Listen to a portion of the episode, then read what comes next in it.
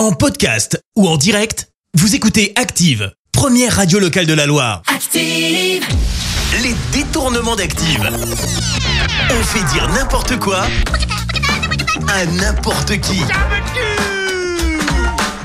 Vous connaissez la règle du jeu par cœur, on prend des bouts de phrases par-ci par-là, on mélange tout et on fait dire n'importe quoi à n'importe qui. Et aujourd'hui, Éric Zemmour, Guillaume Canet et Olivier Mine.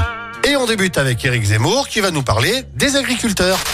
Je vais vous dire, entre nous, les agriculteurs sont des gauchistes qui veulent abattre le président de la République. Ils ont tout à fait raison.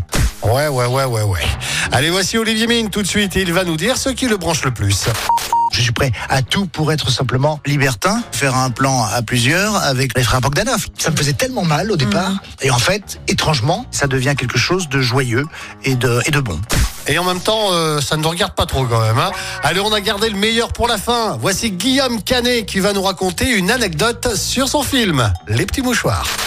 Un jour, je me retrouve euh, en Corse, dans une maison en pierre, avec euh, avec une testicule sur les aisselles, en fait.